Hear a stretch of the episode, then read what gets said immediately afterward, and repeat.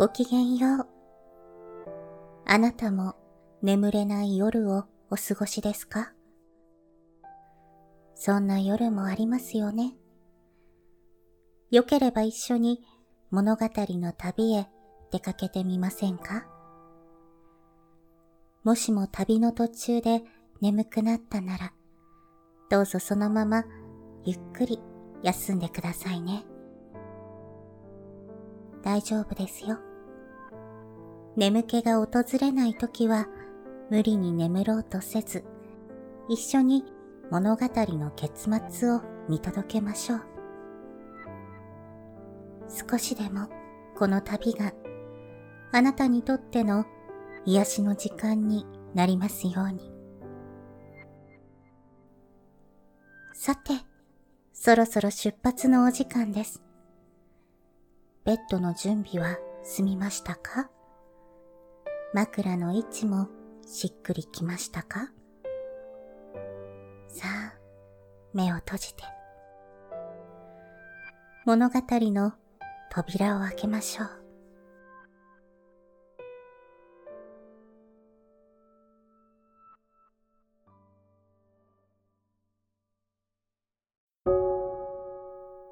本日のお話は、矢崎玄九郎翻訳より、グリム童話の狼と七匹の小ヤギというお話です。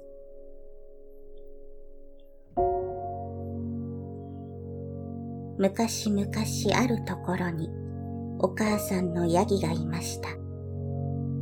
このお母さんヤギにはかわいい子ヤギが七匹ありました。お母さんヤギはちょうど人間のお母さんがその子供を可愛がるのと同じように七匹の子ヤギたちを可愛がっていました。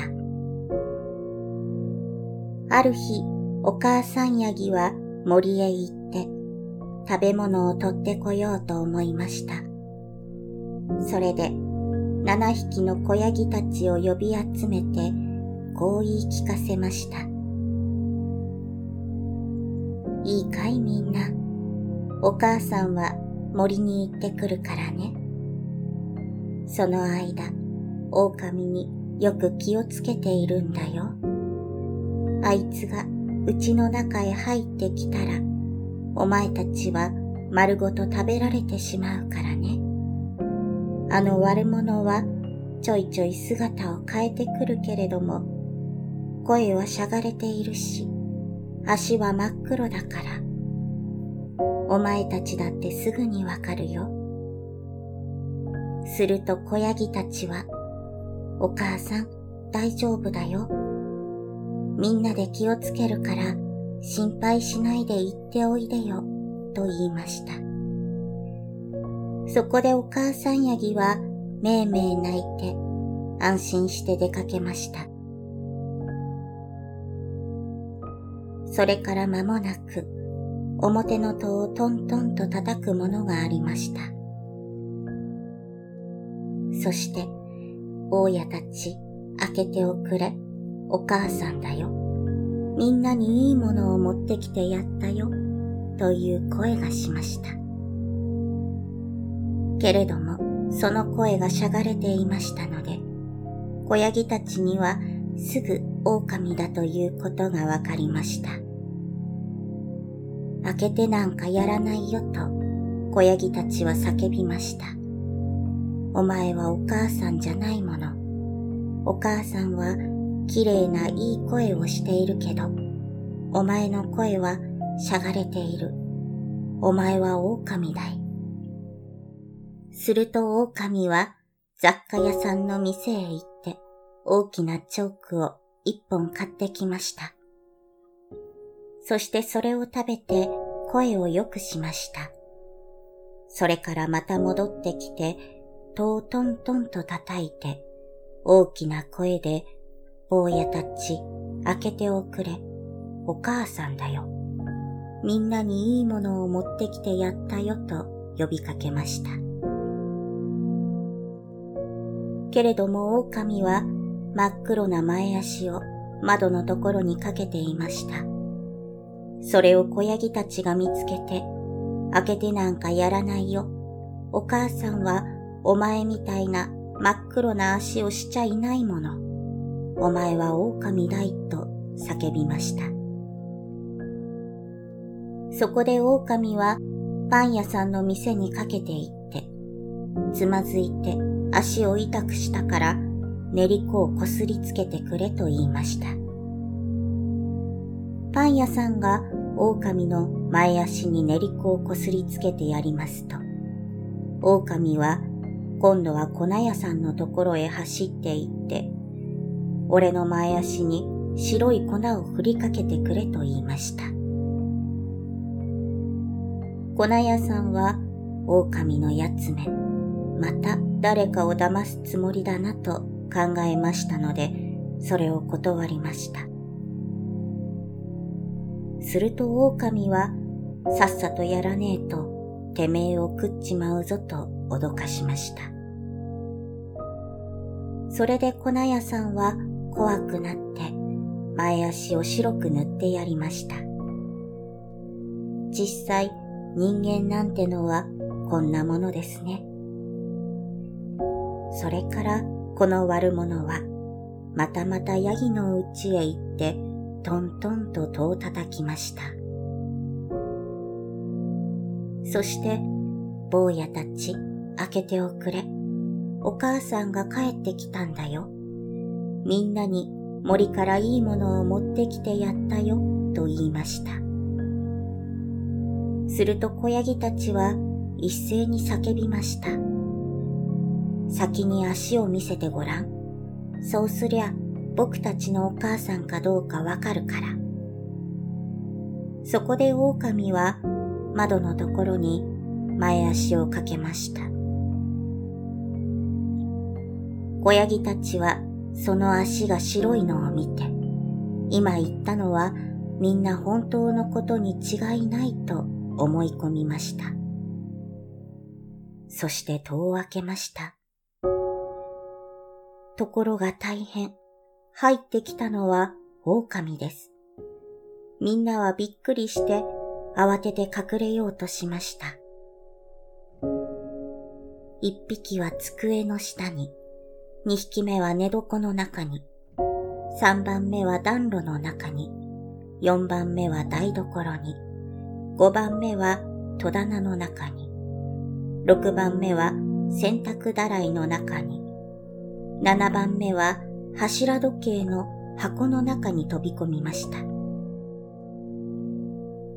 ところが狼はあっさりみんなを見つけ出して大きな口をパックリ開けると片っ端から飲み込んでしまいました。ただ時計の箱の中に隠れていた一番小さい小ヤギだけは見つからずに済みました。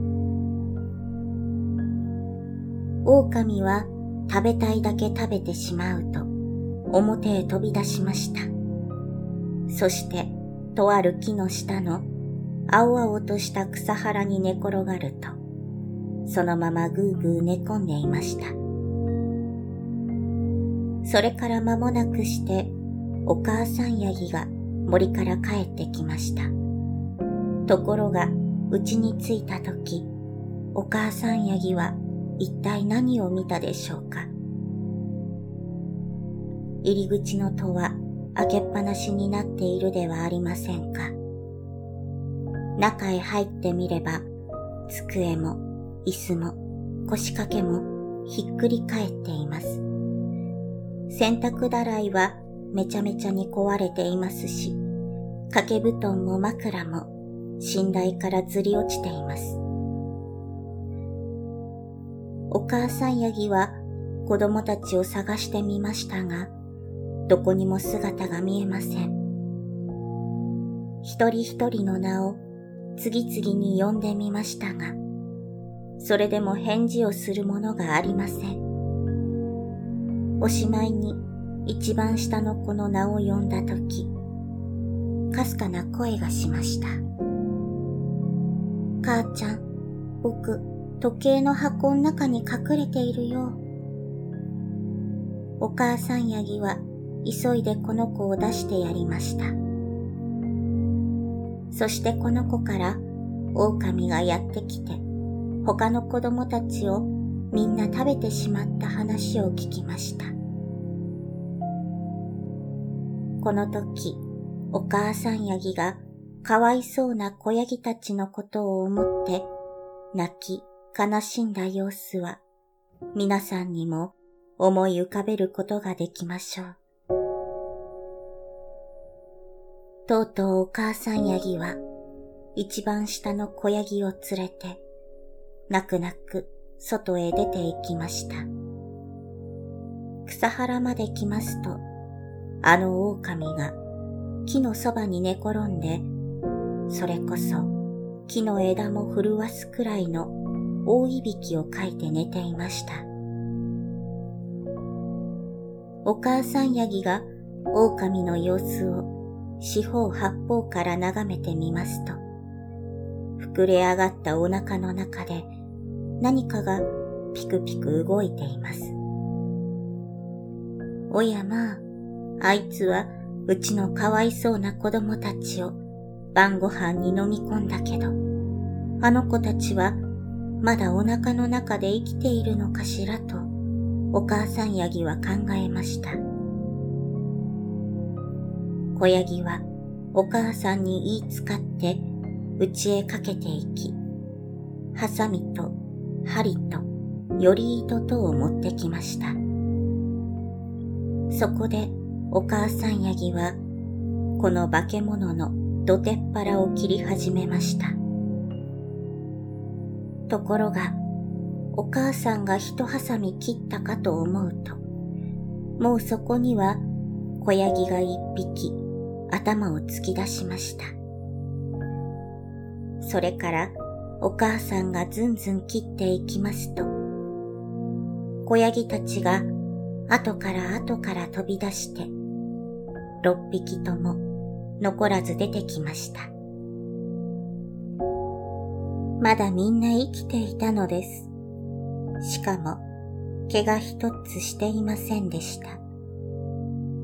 なぜって、この化け物と来たら、あんまりガツガツしていたものですから、小ヤギたちを丸のまんま飲み込んでしまっていたのです。みんなはどんなに喜んだか知れません。小ヤギたちはお母さんの胸に抱きついて、まるでお嫁さんをもらう時の仕立て屋さんみたいに嬉しがってぴょんぴょん跳ね回りました。でもお母さんは、さあさあ、みんなで石っころを探しておいで。この罰当たりのけだものが寝ている間に、こいつのお腹ん中へ詰めてやるんだから、と言いました。こう言われて、七匹の小ヤギたちは、大急ぎで石っころをたくさん引きずってきました。そしてみんなでそれを狼のお腹の中へ詰められるだけ詰め込みました。それが済むと、今度はそのお腹をお母さんヤギが素早く元のように縫い合わせました。それがあんまり早かったものですから、狼はちっとも気がつかず、身動き一つしませんでした。狼は寝たいだけ寝てしまってから、やっと立ち上がりました。けれども、胃袋の中には石がいっぱい詰まっていますので、喉が渇いてたまりません。それで泉へ行って水を飲もうとしました。ところが歩き出して体を動かしてみますと、お腹の中で石っころがぶっつかり合って、ゴロゴロと音を立てました。で、狼は怒鳴りました。ゴロゴロガラガラ何が鳴る。俺の腹ん中で何が鳴る。小ヤギどもかと思ったが、こんな塩梅じゃ石ころだ。それから狼は泉のところまで来ました。そして水の上に体をかがめて水を飲もうとしましたが、その途端にお腹の中の石の重みのために水の中へのめり込んでしまいました。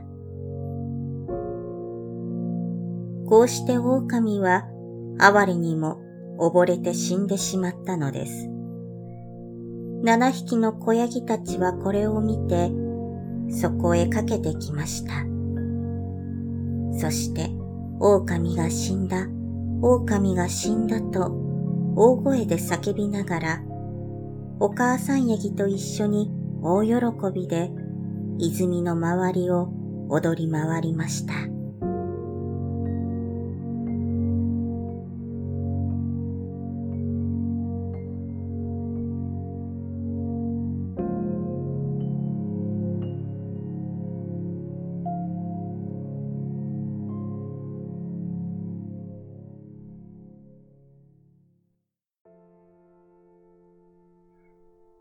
本日の旅はここまでです。夢の旅路には行けましたか？どうかゆっくり休んでくださいね。明日があなたにとってより優しく、心地よい世界でありますように。おやすみなさい。良い夢を。